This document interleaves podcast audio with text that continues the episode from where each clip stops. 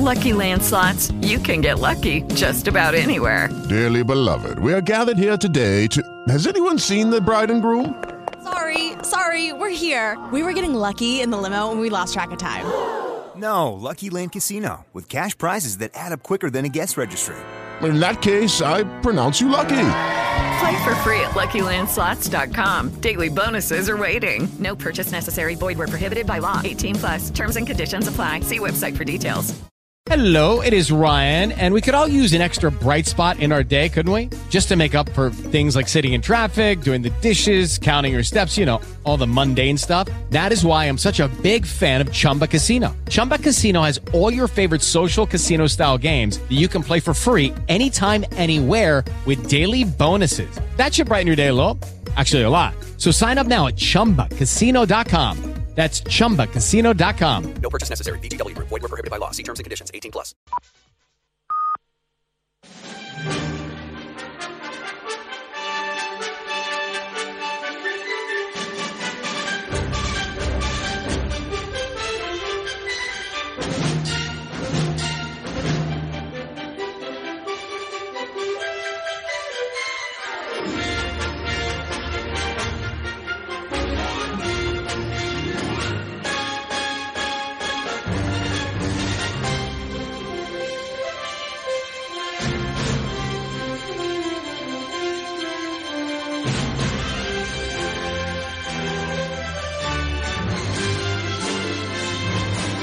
La Claqueta con Pepe Nieves.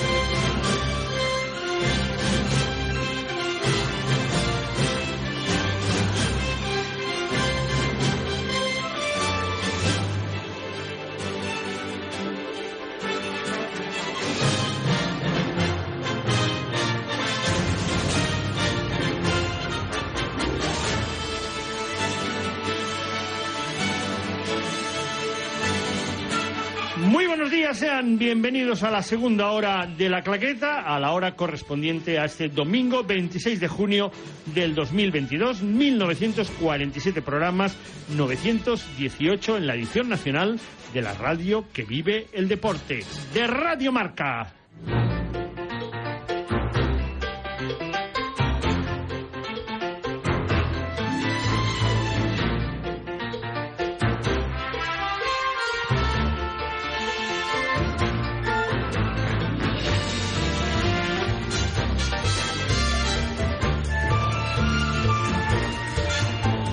Con Jordi Perico Moreno en el control de sonido y montaje musical y saludando al bueno de Alarcón que está allí en los estudios centrales en Radio Marca en Madrid, en el estudio 2. Buenos días, don José Antonio. Hola, buenos días a todos. Margarita Chapate, aquí en el estudio 2 de, de Barcelona. Buenos días. Hola, buenos días. Y Miguel Fernando Ruiz de Villalobos también. eh, muy Hola. buenos días. Buenos días, Pepe. Con muy buenos libros en la mano. Sí, eh, porque- Los puedes enseñar aquí a Pues esta sí, cámara que hay aquí eh, delante. empezamos con la fiebre Elvis. Un libro y un cómic sobre Elvis. Y este fin de semana ha llegado, por fin, la Elvis. película de. Baz Luhrmann, Elvis una eh, locura, ¿eh? dedicado a Elvis Presley y que sin duda alguna el rey del rock. A pesar de que Jordi Moreno el otro día y le pregunté, ¿tú sabes quién es Elvis Presley? Sí. Bueno. ¿Has oído mucho a Elvis Presley? No. Ese, la, la pregunta. La gente joven yo creo que La- ha oído hablar de él, Sí. pero saben poco de Pepe, él, es que ¿no? la pregunta es cómo va a funcionar entre el público joven. Claro, que es, el que, que es el que va. a- yo creo que puede funcionar por el hecho de que, aunque no lo conozcan, han oído que sus padres hablan de Elvis, De porque Elvis los Presley. padres Ah, sí. Yo creo que no, en el- Entonces, en el- la gente también joven. según qué cine, Yo- supongo que lo harás en el fenómeno. Sí, no, por Sí, el hecho. si no, no oyes a Alarcón, Por, por que el te está hecho, hablando. sí, te escucho, Alarcón. Es que no tenía por, los por el hecho, puestos. por el hecho de que lo pueden hacer en el fenómeno y por el hecho de que recuerden Moulin Rouge al director, sí que pueden ir a verla, pero no por Elvis en sí mismo, pienso yo. No sé qué opina. Alarcón. Pero vamos a Ya ver. hablaremos cuando hablemos de Elvis. Sí. Vamos a dejarlo aquí. Eh, después entraremos en Elvis eh, la película. Eh, les recuerdo, mm, por si no me olvido, eh, que ya pueden bajarse la primera hora o en unos minutos estará colgada en la web de Radiomarca Barcelona. Barcelona y después a través de, del iVox, eh, también del iTunes, del Spotify, etcétera, eh, que en la primera hora hoy hemos tenido al señor Ors que ha elegido película en Cinema Paradiso, concretamente un excelente título que es En el calor de la noche del 67, eh, película que tiene el famoso tema de Ray Charles, eh, eh, In the Heat of the Night, y también hemos hablado de películas en plataformas. Hemos hablado de La ira de Dios, de Spiderhead y de Centauro en Netflix, de John Huston, Un alma libre, del Duque, de Gold y del hombre ciego que no quería ver Titanic en Movistar, y de Bailando por la vida en Apple eh, TV, películas que han- se han estrenado directamente en las plataformas. Y también que hemos comenzado con uno de los temas de Elvis, cosa que vamos a hacer ya, ahora mismo. Vamos a escuchar, mm, y antes de irnos con el primer invitado que vamos a tener hoy en el eh, programa, vamos a escuchar, eh, en este caso, a Austin Butler, eh, que es la voz en alguna de las canciones de la película. En las otras han mezclado la voz original de Elvis con eh, los, diríamos, eh, la gesticulación eh, de Austin Butler. Eh, pero que al final la voz que oyes, si oyes la música en un disco, es fundamentalmente eh, a Elvis Presley. Pero, este tema, canta un tema, me parece. este ¿no? tema, Trouble, canta varios. canta, No, no, no, único. canta tres, me parece. No, sí, Eh, el- el- la voz de Austin Butler. Sí. Eh, pero este, concretamente, Trouble, Trouble. eh, concretamente lo canta el actor, por cierto, excelente, eh, que interpreta y protagoniza Elvis de Baz Luhrmann. If you're looking for trouble, you came to the right place. If you're looking for trouble, just look right in my face. I was born standing up and talking back. My daddy was a green-eyed mountain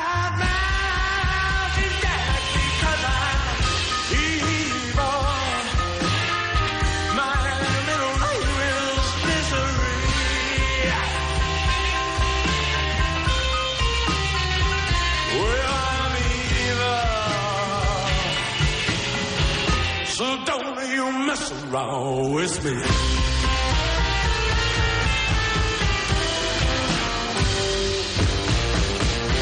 I never look for trouble, but I never ran. I don't take no orders from no kind of man. I'm only made out flesh, blood, and bone. But if you're gonna start a rumble,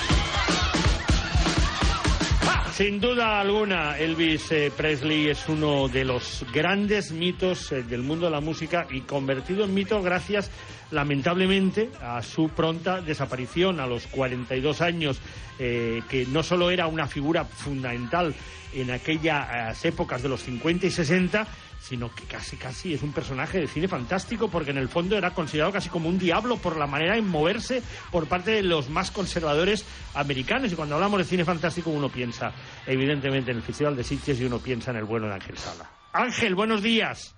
Buenos días, ¿cómo, ¿Cómo, estamos? ¿Has visto cómo, qué manera de ligar las Oye, cosas? sí, además ahí, Esto muy ya. bien, muy bien, con fondo de Elvis, vamos, Con perfecto. fondo de Elvis, eh, que es el, el, sin duda alguna la noticia, el estreno de este fin de semana. eh, Y tú también has eh, presentado esa misma semana eh, ya el cartel del nuevo, eh, de la nueva edición de Sitges con Tron, eh, esa película que revolucionó el cine, pero que fue un fracaso en su época, todo hay que decirlo, mm, que, que, no se esperaba en este caso, eh, se pensaba que la Disney iba, iba a conseguir un gran éxito y, y se ha convertido en uno de esos films de culto, ¿no? Sí, no, eh, era un momento en que la Disney no sabía muy bien, en el principio de los 80, por dónde ir, iba probando cosas, incluso probó cine de terror, probó películas más para adultos, la animación no le acababa de funcionar, que era su fuerte, y hizo este mix de animación, de ciencia ficción, y aprovechando el tirón de los videojuegos arcade, Y fue un fracaso, sí, fue un fracaso tremendo. Fue uno de los desastres del año 82, donde eh, hubo varios. Eh, Runner, la cosa también fracasó. Pero como ellas, eh, Tron, aunque quizá en un nivel menor que Blade Runner o la cosa, fue reivindicada. Es una película muy culta, sobre todo en Estados Unidos, donde se llegó a producir la secuela por el índice de culto que, y de revisión que tenía el original. Y es una película sobre todo importante por las premoniciones que hace en torno a la, a la realidad virtual, a los metaversos y que están ahí, ¿no? Es una película que se adelantó, como tantas películas de ciencia ficción, a, a- a temas y ideas que están ahora en nuestra realidad cotidiana. Y que son éxitos absolutamente brutales en la, en la gran pantalla hoy en día. Exacto. sí, Además. po- mm, poco después, eh, en los años, no- bueno, un poco en los años 90, finales de los 90, fíjate el, el follón que armó la saga Matrix, sobre todo la primera entrega de Sí, Matrix. también, o sea que ima- imagínense. Y Tron fue, eh, de alguna forma u otra, eh, la precursora, eh, es una película del 82, con lo cual eh, cumple esos 40 añitos, ¿no? Que, que déjalos correr. los que vimos ya a Tron en, en esa edición de Sitges en aquel momento, comenzamos a tener demasiados años, no puede ser esto. Un poquito, un poquito, sí, un poquito, pero bueno, eso da un- también una perspectiva interesante. Además de, de ese cartel eh, y el homenaje, eh, me imagino que, que habrá a Tron, eh, hay ya algunas confirmaciones de Darío Argento. Eh, qué mejor lugar eh, para volver a Sitges, ¿no? Eh, que un ah, director eh, importante, ¿no? De- del giallo italiano. Bueno, Darío Argento está en un proceso de, reivindicación por incluso ya no los fans que hace muchos años que los tiene su cine y, y el culto que generaban, sino por la, por la crítica más exigente que quizá en muchos casos eh, destrozó muchas de sus propuestas en su día y por, la, por un tipo de público que quizá no seguía sus películas. La influencia tremenda que han tenido eh, Suspiria, Rojo Oscuro o otras obras del realizador italiano. Fijaros que ahora en el Lincoln Center en Nueva York se está haciendo una retrospectiva de 20 títulos en, eh, remasterizados en 4K. Y, bueno, y acaba de hacer otro Yalo, ese subgénero que prácticamente él eh, puso en órbita, a pesar de que Mario Bava también tenía y otros tuvieron algo que decir, con la famosa Los pájaros de, las, de de cristal, las plumas de cristal, Gato de las nueve colas, eh, pe- películas con títulos maravillosos. Y vuelve con Occhiali Neri, que es un giallo eh, típico y no, no tan tópico, pero sí bastante típico. Y eso es una gran noticia para los aficionados al director italiano y al cine de terror y este subgénero tan peculiar que es el, el. Y hay directores eh, que son fijos en Sitges, eh, como Quentin de Pie, que después de su mosca gigante va y viene con dos películas, mm, a falta de una. Sí, Quentin de Pio es un- se ha convertido en un, obligado en Sitges. eh, sus películas crean eh, sensación. La, la gente hace memes de momentos de las mismas. Mandíbulas eh, fue un ejemplo. Eh, hemos proyectado en, en las prácticamente todas las películas de, de Quentin, creo que menos una, la primera, del, eh, todas han pasado por Sitges y con bastante éxito. Recuerdo aquella, la primera que pasasteis fue una de neumático, un neumático, Ruber, ¿no? o un neumático Ruber. asesino. un neumático asesino, una película absolutamente de humor absurdo, que es lo que normalmente hace Quentin de Pius, una reducción de situaciones a un humor absurdo, a situaciones imposibles. Eh, estas dos películas, Incroyable Mesbray, que es una película eh, más tranquila que Fumer eh, eh, toser, eh, Fumar hace toser, es el título, sería una traducción en español, eh, que es una película de superhéroes franceses que cuentan historias a la luz de una hoguera por la noche, historias absolutamente tremebundas y, y imposibles y absurdas.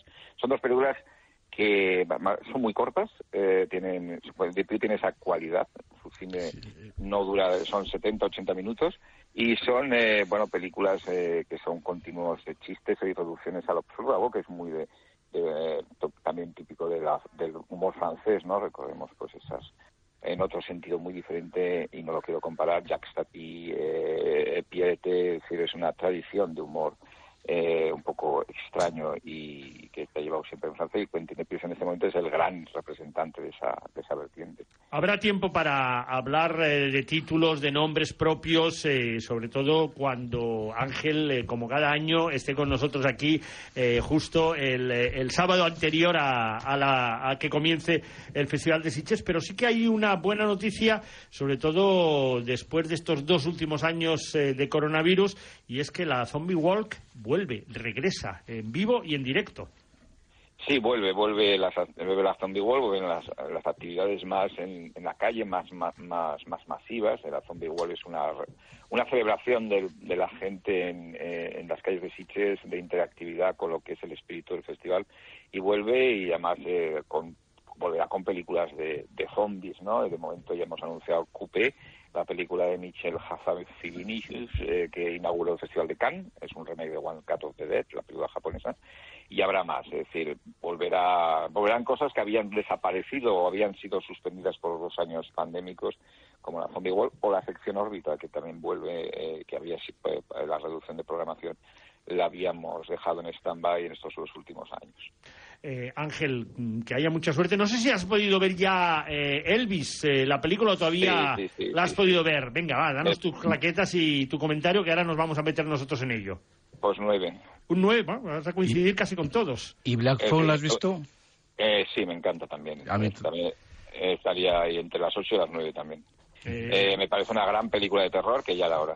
Sí, por fin, efectivamente, por fin. Sí, sí, sí, con además un director siempre bastante competente, como Scott Sí, Derrickson, sí, sí. eh, y Muy con bien una rodada. historia.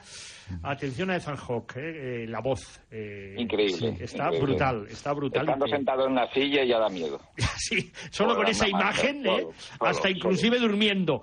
Eh, Exacto. Y la- luego, te- y bueno, me pega, me pega de entusiasmo. Me parece estupendo. Bueno, dos Ángel, nueves, Ángel, ¿no? perdona, eh, ¿vais Sí. a llevar la de Cronenberg, Crimes of Future o...? También, también. Todavía no puedo. Ah, bueno. afirmar.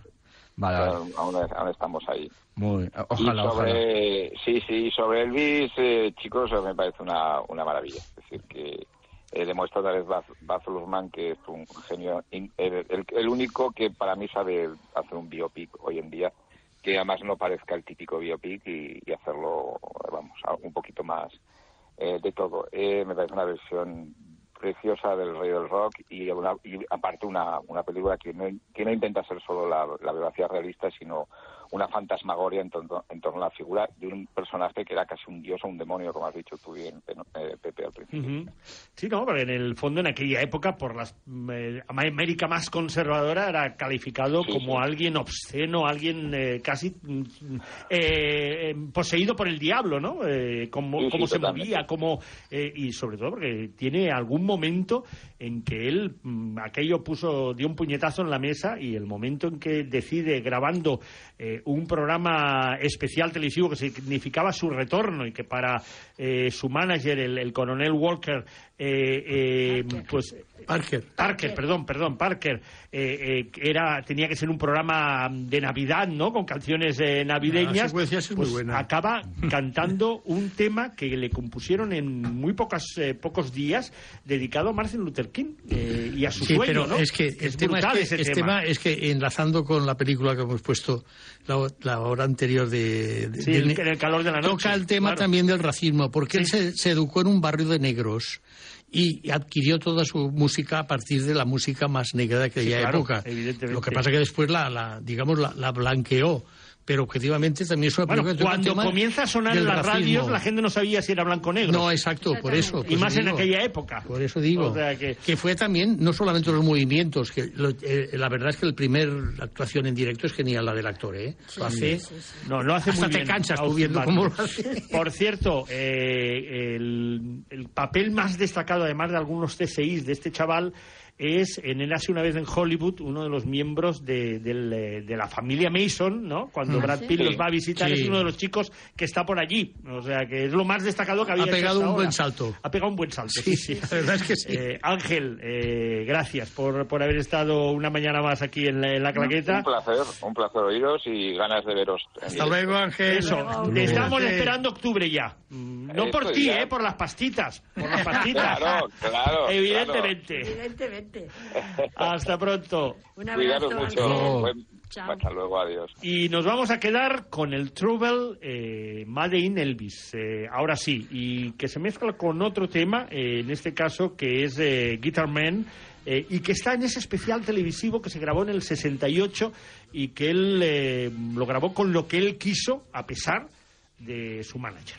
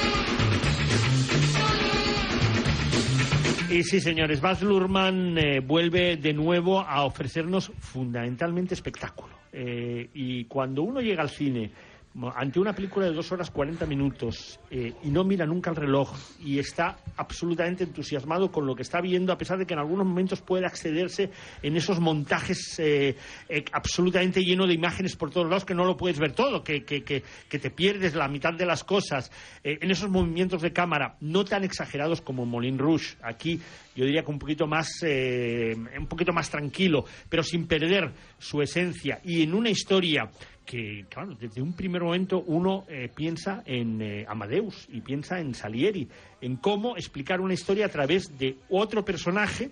En Salieri era un competidor de Mozart y aquí es el manager considerado por muchos como el malo de la película, el que mm, hizo que al final Elvis acabara siendo acabara estando enganchado en las drogas porque no fue feliz, Hombre, porque no, pudo demasiado, no viajar. era demasiado bueno, ¿eh? No, no, no era demasiado bueno, exacto. Pero fue el que lo lanzó al Sí, sí, ¿no? pero- Y posiblemente sin... ¿Pero a qué precio? ¿A qué precio? Que No, tenía ese es 42 el- años, ¿no? 42 cuando, murió, claro. Y a partir de ahí, esas dos horas 40 pasan volando y uno ha disfrutado la música de Elvis con un, además, respeto por parte del director eh, a través de el actor del chaval de Austin Butler, un actor casi desconocido que había hecho muchas eh, pequeñas apariciones en un montón de películas, hasta en series como el CSI, no sé cuál de ellos, en algunos de los CSIs, o en ese papel muy pequeño también era hace una vez en Hollywood de Tarantino, donde interpretaba uno de los miembros del, del grupo de los eh, Mason que va a visitar eh, Brad Pitt en ese, en ese momento. Eh, realmente yo le voy a dar un 9. A mí me, me parece una película que volveré a ver seguramente más de una vez. Eh, son de esos grandes musicales que necesitas verlos más de una vez para disfrutar de todos esos aspectos y de esa historia que habla de, de eso, del éxito y del fracaso, ¿no? Y de cómo tú puedes triunfar, ser eh, absolutamente eh, un crack en tu profesión y ser un fracasado en tu vida privada y personal. Y de cómo, de alguna forma u otra, eh, alguien se convierte en un ídolo simplemente eh, viendo cómo en la primera actuación, que es cuando lo ve el coronel, eh, las mujeres se vuelven locas con él. Y eso es algo que solo se puede transmitir en vivo y en directo de una forma casi eh, no organizada, no preparada, no, no. es que es físico, no lo que ocurre allí es Exacto, físico. algo físico. Están absolutamente enloquecidas viendo cómo se mueve, cómo Sí, canta sí. ese chico que no es nadie en aquel momento, que solo ha hecho un disco, un single, eh, que está sonando en las emisoras y que para mucha gente piensan que es una voz negra. Y, y con una discográfica pequeñita de allí Y con de una discográfica zona. pequeñita de la zona, ¿no? De- exacto, de- que no, no es nada. La película es... eh, Lo que pasa es que es demasiado espectacular. Llega un momento... Sí, a veces A mí no me aburrió, ¿eh? Tengo que decir como tú. Me pasaron las dos horas 40 sin darme cuenta. Pero llega un momento que físicamente Te eh, cansas. te cansa, es un poco agotadora físicamente. Yo entiendo que está dirigida a un público más joven que yo, por lo tanto cansa menos. Pero creo eh, demasiado, a veces es demasiado brutal tanto espectáculo. Ahora, yo lo que veo es que explica muy bien que a Elvis, el, este señor que era un falsario en todos sus aspectos, lo encerró en una jaula de oro que era Las Vegas. Las Vegas no deja de ser una jaula de oro. Sí, sí. Lo Porque- viste además en la película Mario veces. es que sí, sí, es que es una jaula de oro, es que te das cuenta de cómo la maldad puede utilizar a una persona con un don, porque yo creo que nadie le puede discutir que Elvis tenía un don, hemos escuchado algunas canciones, tenía un don, o sea, tenía una fuerza que es difícil. Te puede no gustar la música rock, te puede no gustar el blues, puedes decir, bueno, bueno a mí el. Pero jazz, ves aparecer a alguien de esas características, Pero- cómo pero- aparece, cómo baila, cómo claro, canta, cómo se mueve, pero- cómo vive la música. y Pero dices claro, que es y entonces, claro, ves que también proviene de una familia con un nivel digamos, cultural muy sencillo, con una madre muy dominante, un padre muy pasivo. El padre es muy pasivo. el, pa- el papel del padre déjalo Eh, correr. por eso, sí. muy pasivo, muy, muy dejar hacer, y, y sobre todo al final, también es un final. Bueno, un padre marcado porque había estado en prisión. Sí, eh, sí, ya, bueno. y, y eso hace que él Sí, que, prácticamente que- que le diga falte amén a todo lo que, le dicen sí, alrededor. esa- eh, el otro, Sí, que, sí. que- pero que le falte el, em- el- el empuje, ¿no? Entonces la madre muy dominante. Entonces, claro, él es un hombre que además se casa con una mujer también difícil porque Priscila no era una mujer fácil, eh, que tiene una hija que, que la quiere mucho, pero que puede más sus fans. Es que también el tema del, el tema del fanatismo que hay alrededor de los músicos, como hay alrededor de, de- de deportistas, también está bien dicho en la película. ¿eh? Yo creo que es una película muy interesante. Yo le doy un 8, tampoco llego al 9.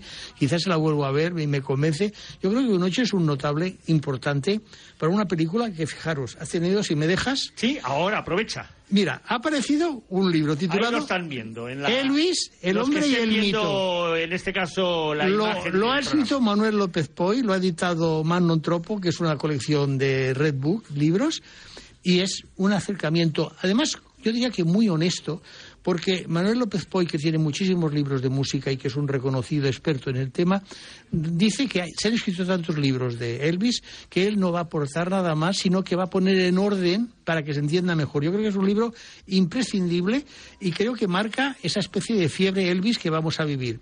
Y el segundo libro es un comic book, o sea, un- un- una novela gráfica que han escrito o ha dibujado Schiller y ha escrito Mankiewicz, que coge la primera etapa de la época de, de Elvis, desde, desde que es joven hasta los años 56, cuando empieza, digamos, el, des- el- el des- el- el despliegue, eh, el, inicio de su gran carrera, y donde ya aparece en esos inicios ese personaje, para mí, horroroso, es odioso. Yo creo que si el cine puede mostrar un personaje que odies, es este hombre, porque además en el fondo lo hace como si estuviera haciendo un favor. Sí, sí. ¿Eh? No sé si estáis de acuerdo. Sí. que Sí, lo convence como una araña cuando coge Bueno, a un... sabe cómo manipularlo. Primero No. dice, sí, sí, tienes razón, vamos a hacer lo que tú digas, pero piensa que... puede y, pasar y lo esto, va manipulando, lo va... cómo lo va manipulando. Exacto, lo va sí. haciendo a su gusto. es como un escultor que coge el barro y va haciendo una figura a su gusto y, claro, finalmente lo mata. Es decir, lo mata porque le empiezan a dar medicamentos para que se aburre en Las Vegas. No, no, Claro, y- llega y un para- no, que no, y- comienza a ser rutinario. Y para que quiere. pueda cantar y para que pueda y que esté, tenga fuerza. Todo es un círculo vicioso. Hay, unas imágenes que yo no recordaba, seguramente las vi en su momento, que las vi ayer en la revista esta de Días de Cine de Televisión Española, de la última tema que él canta en, Las Vegas, antes de Aparece morir, en la película. que, que es, es- realmente es Elvis, es está gordísimo, cosa que en la película... ¿Le aguantan el micrófono? Le aguanta el micrófono y, y- y está sudando y, y cantando, pero con una voz, claro, que dices, es que una persona que dice esta voz tiene el don. Lo que volvemos Tiene al tema don, para sí. mí, que es una pena que la gente con el don Alarcón. o Sí. lo manipulen o no lo sabe aprovechar. Yo, a ver, ya desde el inicio ese que sale el personaje de Tom Hanks diciendo... Dicen que soy el malo de la película, pero si no fuera por mí, Elvis no hubiera sido nadie. Ya me atrapó la película y de Sí, ahí claro, ya sí. son dos horas cuarenta que lo que estés diciendo es un espectáculo. Eh, bueno, yo que me encanta Elvis, yo, vamos, incluso me cayó una lágrima, lágrima cuando sonó el If I Can Dream. Vamos, a mí me parece una película que es un 9 porque ya te digo, eh, es una película para ver una y dos, una y mil veces y te lo pasas genial con la película y vamos. Si encima te gusta Elvis, pues más todavía. Y el personaje de Tom Hanks, sobre todo, me parece que está, Ah, está muy bien, muy bien, está extraordinario. Y es que es incluso un poco como un personaje de Nosf- el, el Nosferatu, ¿no? De, Sí, sí. Es un, Un vampiro, que un quiere, vampiro que quiere que le chupa, aprovecharse le chupa de- la vida sí, al otro. La, la vida al otro, efectivamente. Y lo que sí es cierto es que viendo la película, perdón, te das cuenta que hay muchas formas de, de de de enfrentarse a un biopic. Es decir, que el biopic de cualquier persona, m- especialmente músicos que pueden dar más, más tela o más jugo, hay tantas formas de hacerlo. Claro, tú- yo me acuerdo, por ejemplo, de, de, de la de Graham Miller. ¿Os acordáis de la película de Graham Miller? Era un clásico del biopic, pero claro, es totalmente diferente. Es decir, sí. es mucho más clásico. Eh, a Alarcón le da un 9 Sí, también. un 9 ¿eh? también, sí. Marga. Yo a mí me hubiera gustado que la película se hubiera metido más. Pienso que pasa un poquito por encima sobre muchos temas. La verdad, Va- que la película duraba cuatro horas. Ya, Claro, a mí me hubiera la ha gustado que, que se metiera más. duraba- hay Entonces, muchas escenas filmadas que, eh, por ejemplo, personajes eh, con una reunión con Richard Nixon que no veremos nunca. Ya, porque, ya, ya. Bueno, Claro. o sí, Ya- ya o, se sí, otra película, o, ¿no? o en su momento habrá No, no, una no del director más larga, Sí. a lo mejor. Yo, yo la verdad es que a cuando se Elvis- venda a las plataformas. a las plataformas. A Elvis solamente lo conocía como cantante. No sabía mucho de su vida, que se había muerto a los 43 Bueno, y como años. actor también. No, yo lo conocía como cantante. habías visto películas Alguna él? película, Sí, pero hombre. tampoco mucho. Me gustaba mucho Pasa como que era muy flojo en cine. Y entonces me hubiera gustado conocer más. Pienso que la película se queda un poquito por encima. Y me gusta mucho el personaje del coronel Parker, porque no solamente vampiriza a Elvis, sino que vampiriza a toda su familia. Ah, sí, claro. Al padre, a la madre. siempre le dice, bueno, consulta, y claro, todos están de acuerdo con lo que dice él, ¿no? Me parece muy interesante ese aspecto. Yo le había dado un 7, quizá la subiré a un 8, porque la película me interesó y nunca miré el reloj. Pero ya te digo, me hubiera gustado más conocer, conocer la historia, por ejemplo, el final. El- la última escena que vemos de la película es el auténtico Elvis, no es el actor. Sí, sí. Y entonces ahí ya lo ves eh, la degradación que, que había, que había Pues tenido lee el Elvis, personaje. eh, el hombre y el Y mito. entonces, bueno, me, me interesa, pero ya os digo esto, que me hubiera gustado saber más. Love Me Tender. Que uno- hubiera sido de la película esa de Elvis Presley y Barbara Streisand, ¿no? Hubiera sido... Eso es lo que iba a decir ahora. Ah, eh, porque además hay un comentario muy curioso eh, que ponen en la boca de Elvis cuando le proponen hacer esa película que el ¿Cómo coronel? Parker quiere que haga. Eh, dice, nada más me faltaba el coronel Parker ahí controlándome, volviendo al cine y Bárbara Streisand. Sí, ya sí, tenía fama en aquella época. Y lo, o sea lo- que- sí, lo interesante también es la posible relación que podía haber tenido con Natalie Wood. Sí. Y el hecho que se, sí, no, no. eh, Por eso eh, digo que pasa muy la madre, la madre eh, lo explica muy bien eh, Puig. eh, la madre eh, López Puig lo, lo- lo evitó. La madre no le hacía gracia a la de eso y quería que otra chica que era del barrio que fuera su novia. Bueno, él tiene una novia al principio que deja que Sí. también toda esa historia, o sea, todo eso está Bueno, muy la por punta, la punta. Recuerden que Elvis fundamentalmente hace mucho cine durante unos años, eh, Mucho sobre todo después de ser acusado prácticamente de diablo y de, Sí, y de sí, que sí. eh, el, el coronel Parker decide primero enviarlo al servicio militar eh, Que es la única y vez que sale afuera, sí, que sale en fuera, Alemania. la única vez y después meterlo en el cine Claro. porque en el, en el cine hace personajes que lo puede tener más controlado y no Y tiene que salir y a un canta- escenario canta más quieto. cantando y Canta bailando más quieto. canta más Pero quieto, las películas muy Bueno, malas todas, ¿eh? las de Elvis. Flojitas, vamos, eran para flojitas. consumo de sus fans. Yo, evidentemente bueno, en la época. como muchos cantaba acto- canciones. Como pero muchos- como muchos actores, Ah. si tú te acuerdas las primeras películas que hizo Rafael con Mario Camus, también tampoco hace de Claro, buen es que actor. lo que quieren en esas películas es ver a ese cantante cantar. Claro, exacto. Y ya está. O es sea, no, simplemente no es el no- caso de Barbara Streisand, No. que, que es una buena actriz, por Sí, poner un además, ejemplo. y buscaba, evidentemente, o, o de la, con más- la Judy Garland, que era Sí, una sí, buena sí, actriz. Claro, es que Eh, Elvis, Claro. Love Me Tender. Y hablamos de los otros estrenos.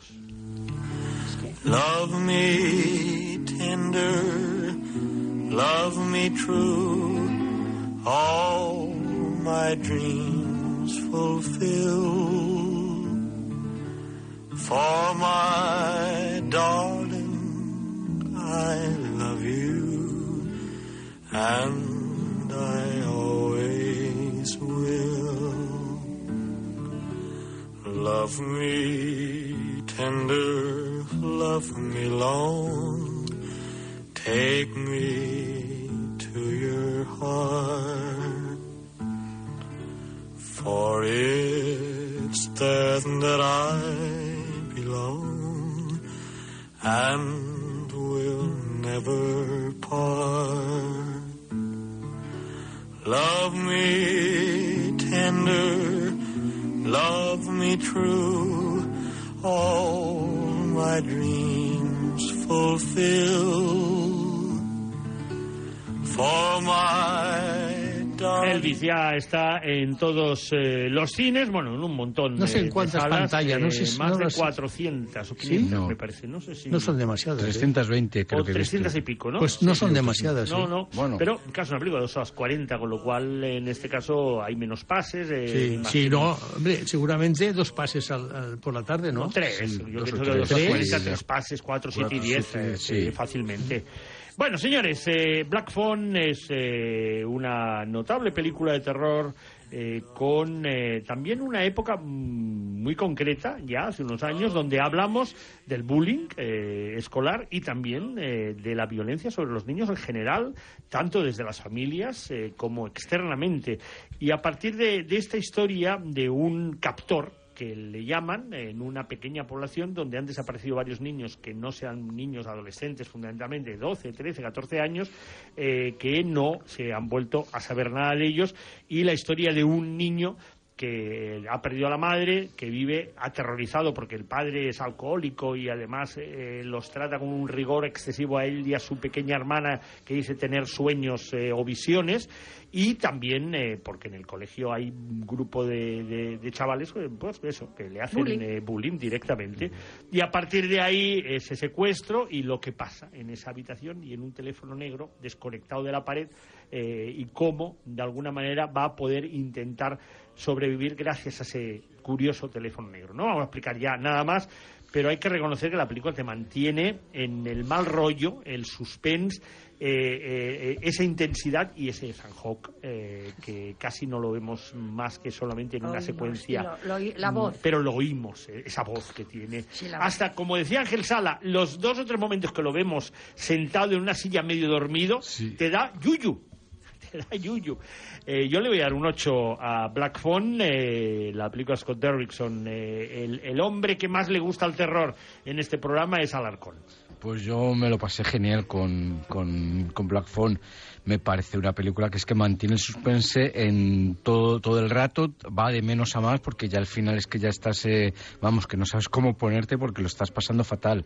Lo de Han Ho es, vamos, sublime. Es que lo que tú dices, solamente sentado en una silla te causa un terror y un pavor que, que vamos, es. Y luego toda la película, la ambientación, incluso ese toque de humor que pone la hermana también muchas veces eh, hace que te, que, que te relajes un poquito para luego pegarte los sustos. Yo me lo pasé genial, para mí es un 8. Que Mar- por cierto, sí. el director eh, dejó, eh, no, no hizo Doctor Strange 2 para dirigir esta película. Ah, vale. Él Sí, dice porque que él bueno, es el de Sinister Sí. y Doctor Strange. Cor- correcto, él dijo que como el Doctor Strange 2 iba a ser mucha presión, prefirió este, esta película que iba a ser mucho más relajado el, Ujú. el ambiente que había en el, en el trabajo. Eh, Marga. A mí también me gustó mucho la película y pasé un poquillo de yuyu, ¿no? Viéndola, por decir así, ¿no?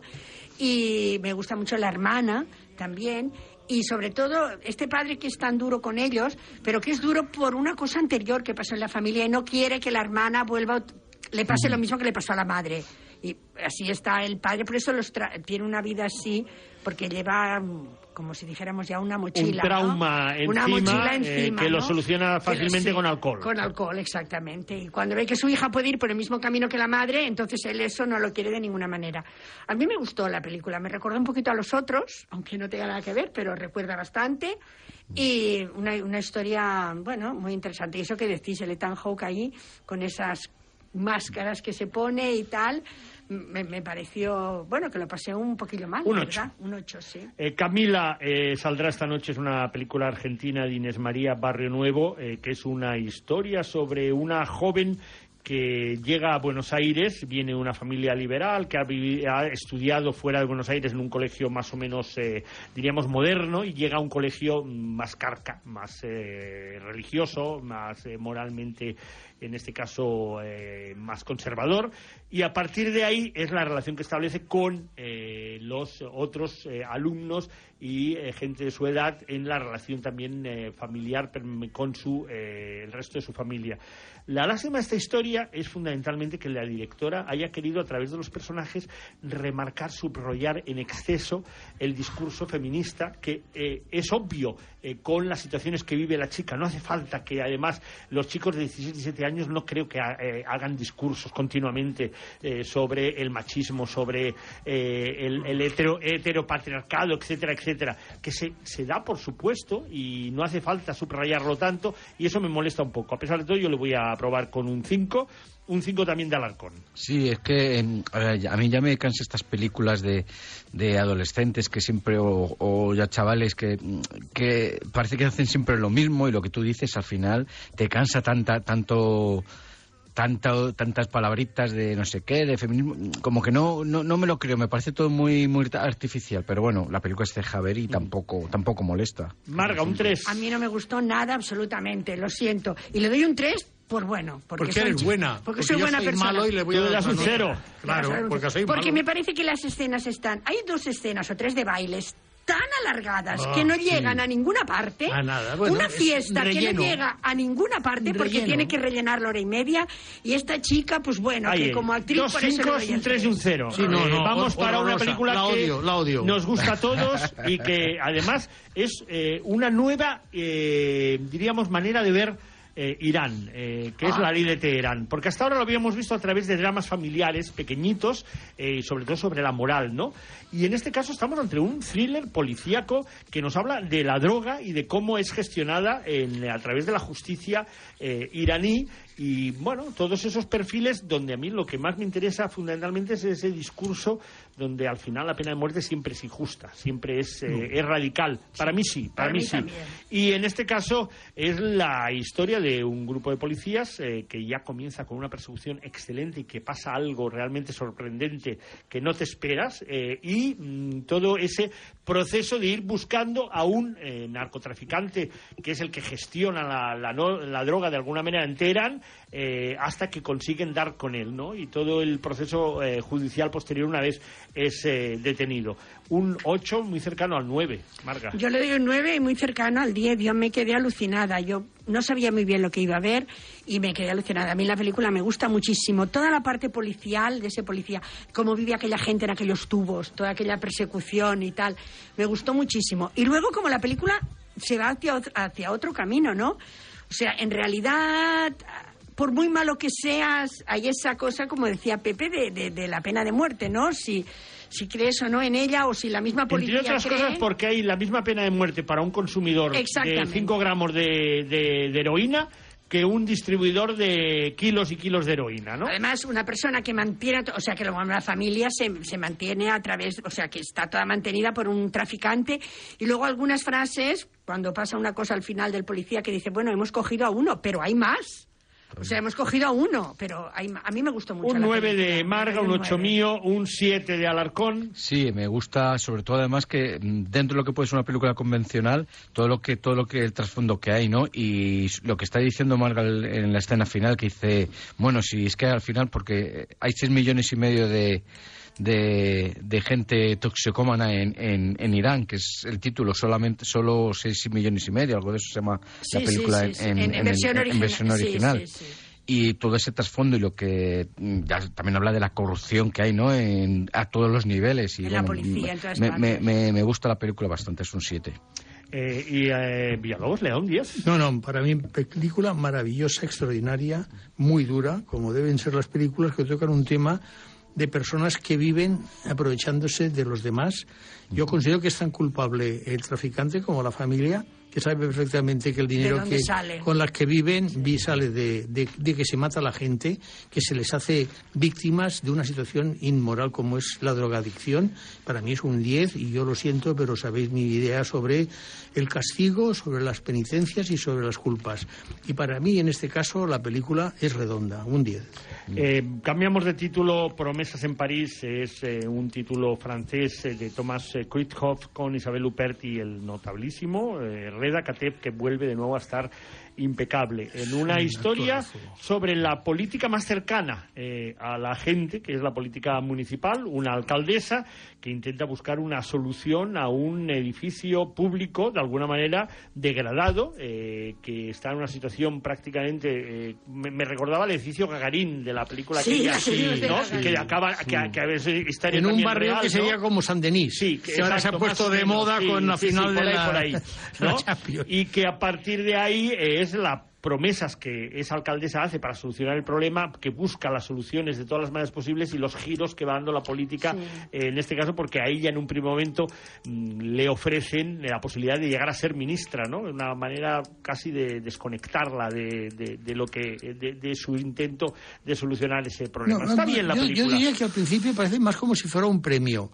Yo creo que Lo que pasa es que después sí, sí, cuando le ofrecen, entiendes que le cuando le ofrecen- ser del Senado, para que que no empreñe tanto Para que con no empreñe, Que es el cementerio de un elefantes. siete, un 7, me interesa, me interesa. Isabel eh, Huppert está Está fantástica. fantástico. Y Y el él. Lacate está muy bien. Él está muy Está bien. muy bien. Es un Marga, actorazo. otro 7. Yo le doy otro- a mí la película me, me gusta mucho, me recuerda cuando tú has dicho lo de Gagarin, pues la, la- como la misma historia y que intentar salvar esos edificios que son públicos y que están totalmente degradados, ¿no? Creo que ya lo has dicho todo a mí.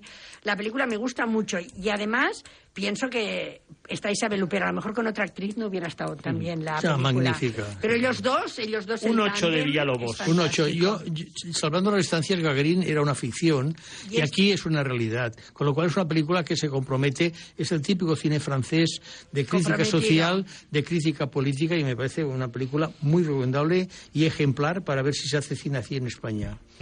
Eh, Alarcón. Yo le doy un 6. A ver, le doy un 6 más que nada porque eh, hay muchas situaciones de- del personaje de Isabel Hooper que está espléndida, que no me las creo. Me parece como, no sé, como. mm, que no- un político no, no hace eso. O que, que, que no, no lo hace. Que lo tendría que hacer es otra cosa, pero yo creo que no lo hace. Y hay veces que me parece que, no sé, me parece falsa en algunos momentos. Pero la película es interesante. Es un 6. Un 6 eh, para Promesas en París.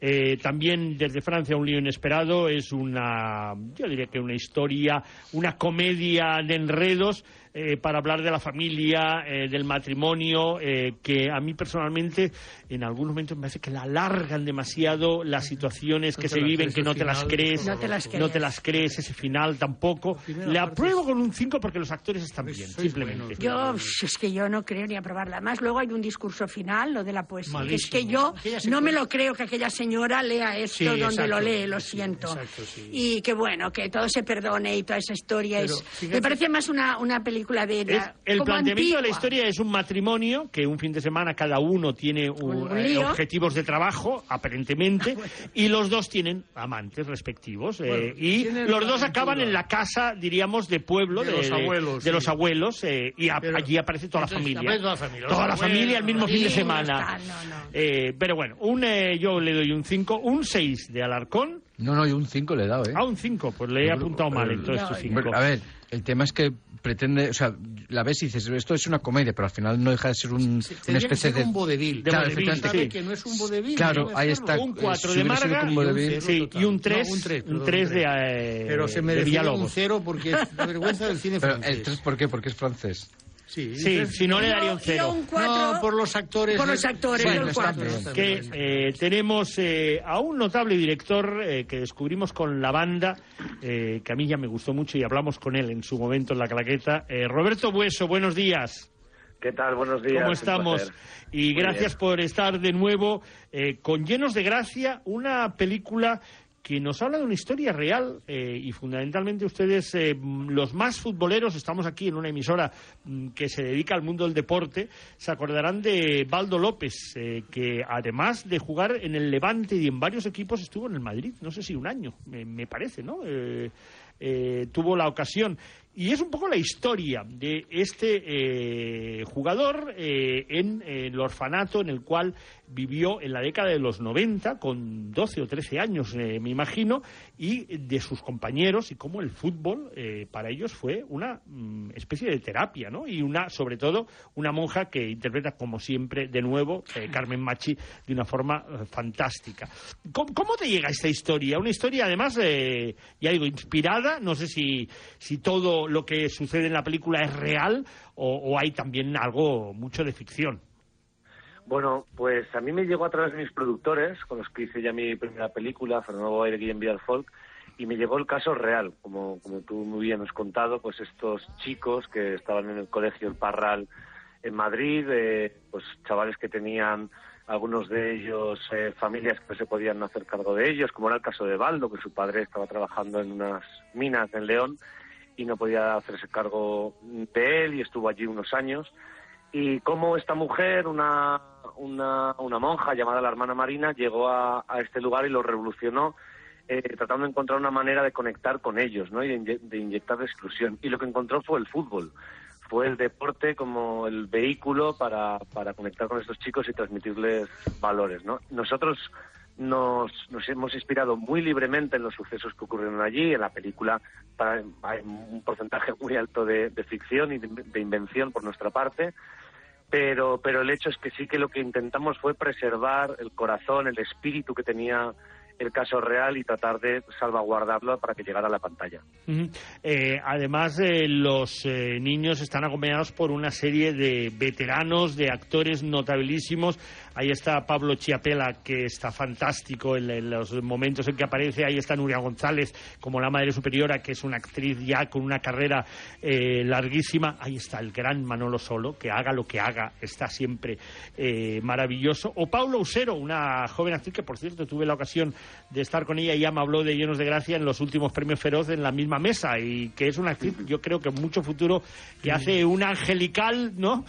Monja, Que además- jovencita. que se llama Angeline. Que se llama Angelines, además, ¿no? Curiosamente. Eh, y los niños, claro. Que los niños, supongo el casting de los niños, supongo que ha sido lo más complicado porque están todos fantásticos. Pues, eh, pues sí, la verdad es que no- nos costó mucho porque vimos a más de 2.000 chicos entre clubes de fútbol, colegios, asociaciones de todo tipo, eh, para encontrarnos con, con los 11 diamantes en bruto que, que, que- están en la película y que la verdad es que todos muy sorprendidos. Para mí era una incógnita trabajar con niños, a la primera vez que lo hacía, y eran 11. Y además pues eran bastante gamberros los chavales dentro y fuera, quiero decir que, que no había mucha diferencia. Eh, han sido la, la- la gran revelación de la película. O sea, hemos aprendido mucho de ellos y es que es verdad que están francamente bien. Y bueno, pues evidentemente de Carmen Machi, Pablo Usero, eh, Pablo Chapela, Nuria González, Manolo Solo y Anis Doroftey, que hace de la hermana Tatiana y lo hace, lo hace estupendamente, pues yo solo puedo decir que he tenido mucha suerte.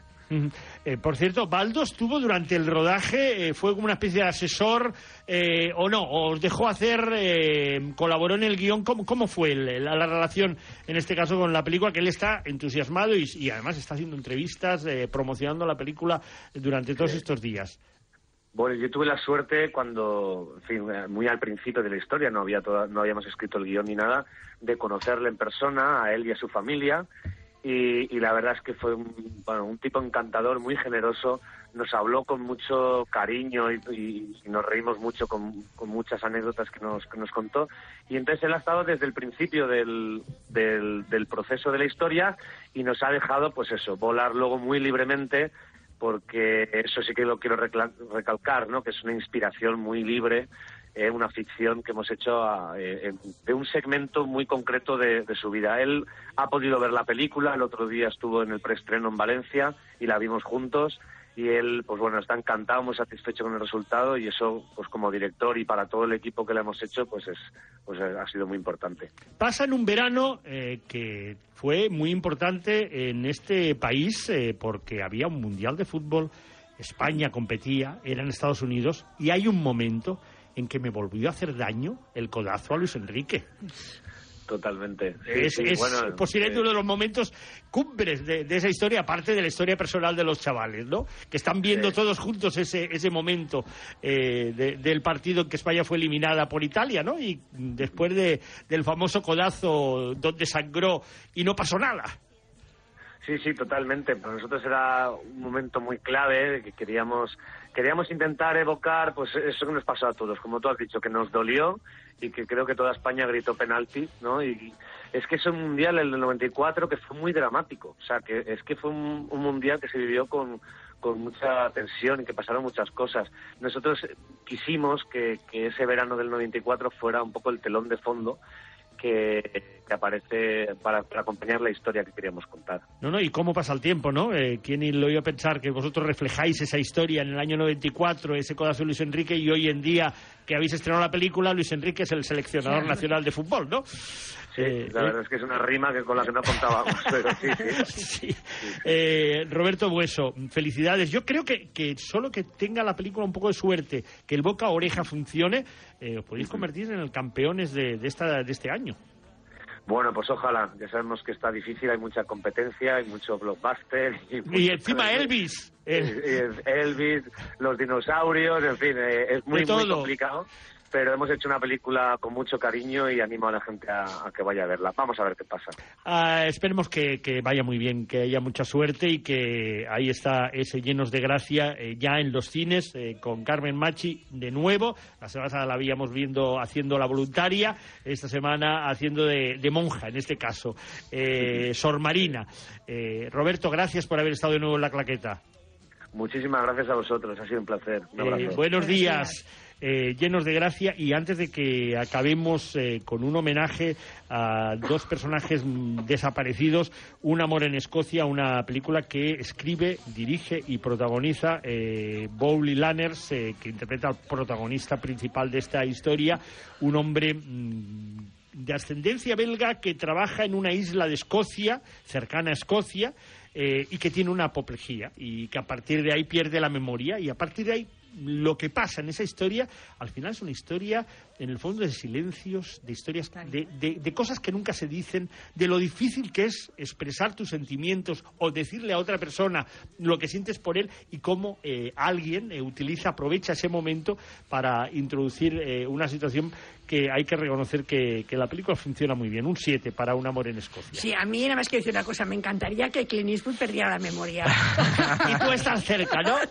Claro, bueno, bueno.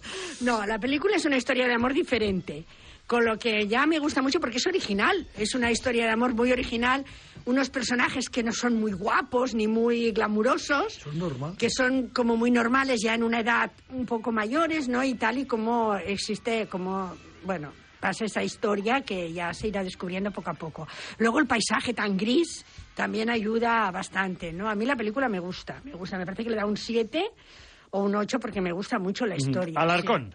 Eh, A mí me gusta también bastante la película, es un 7. Me gusta la naturalidad de los dos personajes, ese, ese paisaje que dice Marga, y bueno, pues es una- ellos están muy bien y bueno, la historia es muy muy bonita, muy Sí. preciosa e incluso también triste, ¿no? Bueno, incluso no, también triste. Pero muy original también sí, sí, la también manera, original, sí, sí, efectivamente, sí. sí, sí. Eh, ¿Cuántas plaquetas? Un 7 siete, también, sí. ¿no? Eh, y la nota más alta, eh, Es que- la de Villalobos, un 9. Es que me parece magnífica. Es una película que te llega muy dentro. Esa, esa historia de una persona que pierde la memoria y de la cual se quiere aprovechar otra persona, pero con toda la buena voluntad. Y después esa capacidad de los lugares pequeños donde todo el mundo se conoce, pero en el fondo todo el mundo se ignora, ¿no? A mí me parece un peliculón y la quiero recomendar mucho, que se crean que es una comedia romántica diferente, como Es decías diferente, muy sí, bien, sí. como decías muy bien, Marga. Un amor en Escocia. Un amor en Escocia, que es un título que no le va bien, porque parece No, que no sea- se llamaba así en No, original, no, ¿eh? no. Tiene otro título. otro no sé. título, pero Señores, Carmelo Bernaola compuso esta sintonía que se hizo muy popular en la tele de la década de los 80, fundamentalmente en TV2.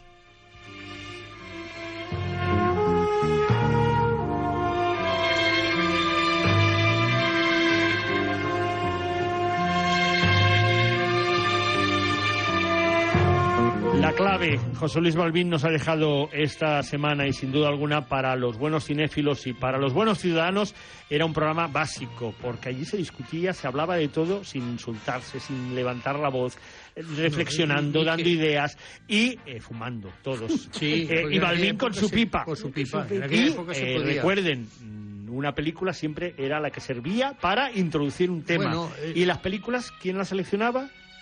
Carlos Pumares, al cual le enviamos un fuerte abrazo desde, desde aquí, desde este programa al Gran Pumares. Eh, José Luis Balbín nos dejaba y también eh, nos dejaba James Rado, que fundamentalmente, además de hacer de actor en algunas películas, es el co-creador de uno de los grandes musicales de la historia, que recuerden ustedes es Hair. She asked me why I'm just a hairy guy. I'm hairy noon and night. Hair that's a fright. I'm hairy high and low. Don't ask me why. Don't know. Y con Her nos vamos. eh, la semana que viene, más claqueta. Recuerden, sábados y domingos de 8 a 9 en Radio Marca, en cadena. Y los domingos de 7 a 8 de la mañana, como siempre, esa primera hora que sonará, eh, en este caso, eh, el sábado también. Gracias. Buenos días.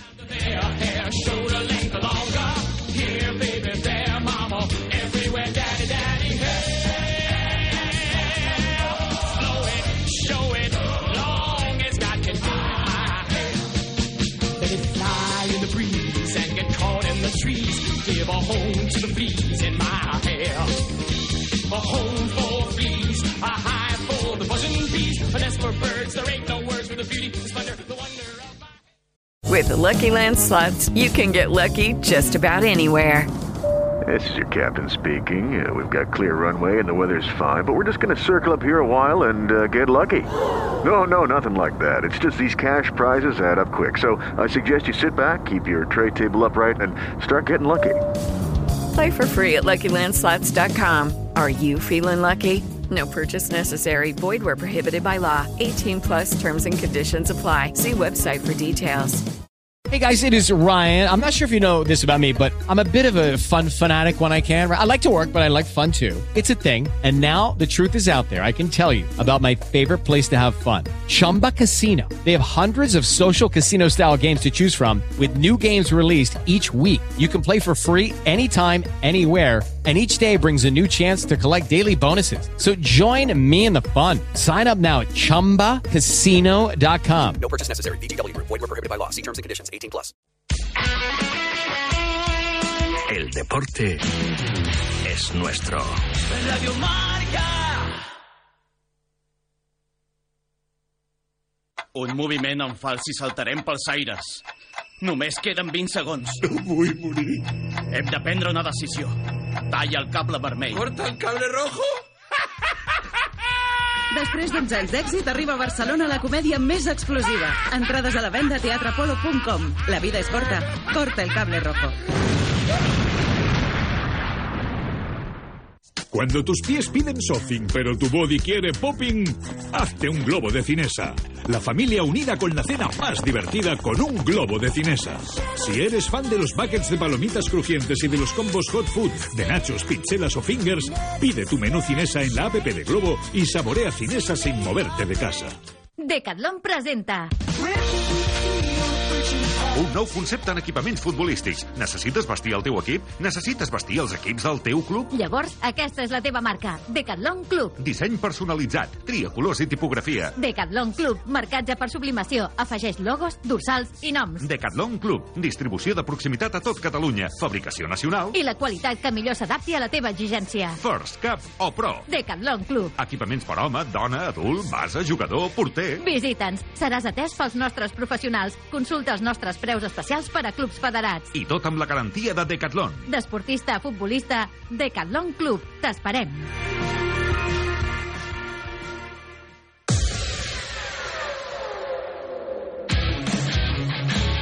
Ei, ei, ei, ja hi tornem a ser. Els d'Estació França, quarta temporada, tots els dissabtes, a les 12 en punt del migdia, a Ràdio Marca Barcelona.